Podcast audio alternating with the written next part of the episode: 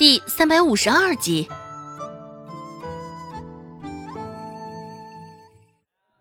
宋云飞不知道应该说些什么。对于宋子阳现在是凶是吉，讲真的，他自己也没有把握。唉，最终千丝万缕的情绪都化作长长的一声叹息。周芷给他们抓好了药，又出声安慰了陈婆子两句。待他们离开后，周芷心中却也有了想法。宋子阳应该是会回来的。刚刚那般暗示他们周有巧的存在，只是他们并没有怀疑是周有巧下的手。看来周有巧平日里对宋子阳也算得上不错。不过这时候也就希望周有巧能够虎毒不食子吧。晌午，周芷去致远酒楼的时候，恰巧就遇上了柳青青也进门。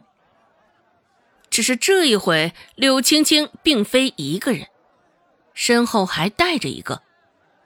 身后的人灰头土脸的，身上的穿着与周芷无异，个头比周芷要矮上些许，皮肤晒得也黑。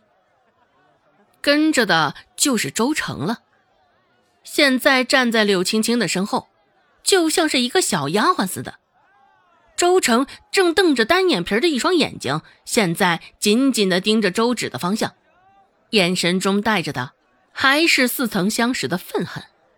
看到周成与柳青青混在一块儿，说实话，周芷也是挺意外的。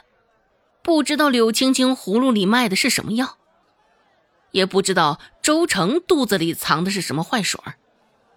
这回带着周成，柳青青也没有直接就往楼上的雅间走，而是在一楼一张空桌上坐了下来。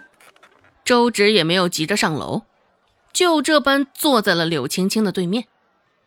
周芷扫了他们一眼，朝着柳青青一扬下巴，开口问道：“柳小姐，你知道他的身份吗？”柳青青回答道。你觉得我知道还是不知道？难得的聪明，柳青青没有直接回答周芷的问题，竟然打起了哑谜来了。周芷轻轻憨笑了一声，说道：“ 看来柳小姐这是斗不过我，还特意拉拢我三妹来给你助威了。”看了周成一眼。周芷继续说道：“若是纯粹的助威打气也就算了，怕就怕有些人暗怀祸心呢。也不知道是因为周芷的话，还是周芷的眼神，最先沉不住气的竟是柳青青。柳青青的一张脸憋得通红通红，紧紧的捏着拳头，只是瞅到周芷那般云淡风轻的模样。”像是一拳打到棉花中般软绵无力，柳青青一瞬间甚至觉得这也挺没有意思的。只是顾寒生那般神仙男子，还是有意思啊！想到他，柳青青又有了斗志。柳青青说道：“我也不过是想与你三妹交个朋友罢了，你又何必这般咄咄逼人呢？这般紧张啊！”莫非你在真的怕了？周芷也甚是诚实的点点头，开口说道：“怕是自然怕的，人心隔两匝，难保我这个好妹妹不会对我做些什么落井下石的事儿出来。”话锋又转向一旁的周成，继续说道：“不过我也是担心柳小姐呀。”竟是这般不清不楚的就与人交朋友，有失你的身份呢。也是心大，就不怕留的这个是祸害。周成听着，立马就委屈的开口：“二姐，你怎么这般说我？”只是周芷并没有给他把话说完的机会，周芷打断他道：“怎么？”姐妹情深的这副戏码还能好意思拿出手呢？合着你是忘了，忘了当初是谁喂我吃毒训？不要将我当成傻的，当然也不要将柳小姐当成傻子。我没有，柳小姐，你相信我。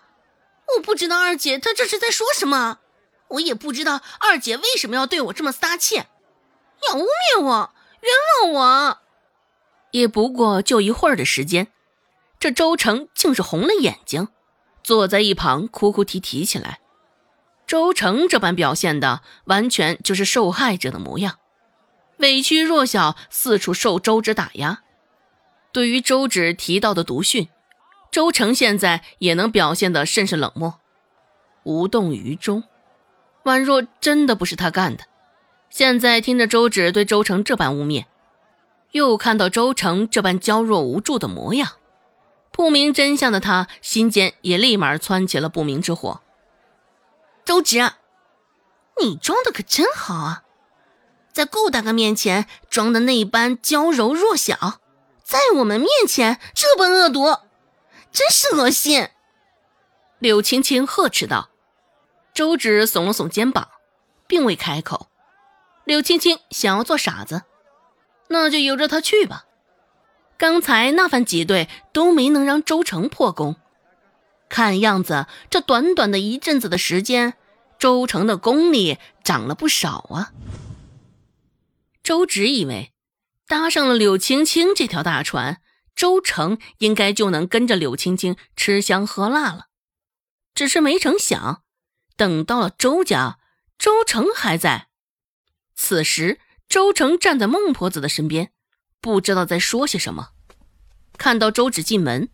周成抬眼扫了一眼，眼神中的轻蔑不屑不言而喻，而他的嘴角此时也微微上扬着，甚是嚣张的与周芷挑衅。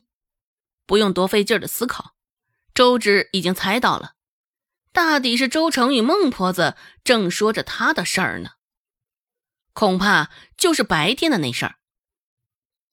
周成甚是不屑的扯了扯嘴角。不知道周成是如何讲述的，能够确定的是，他定然是不会少了添油加醋。本集播讲完毕，感谢您的收听，感兴趣别忘了加个关注，我在下集等你哦。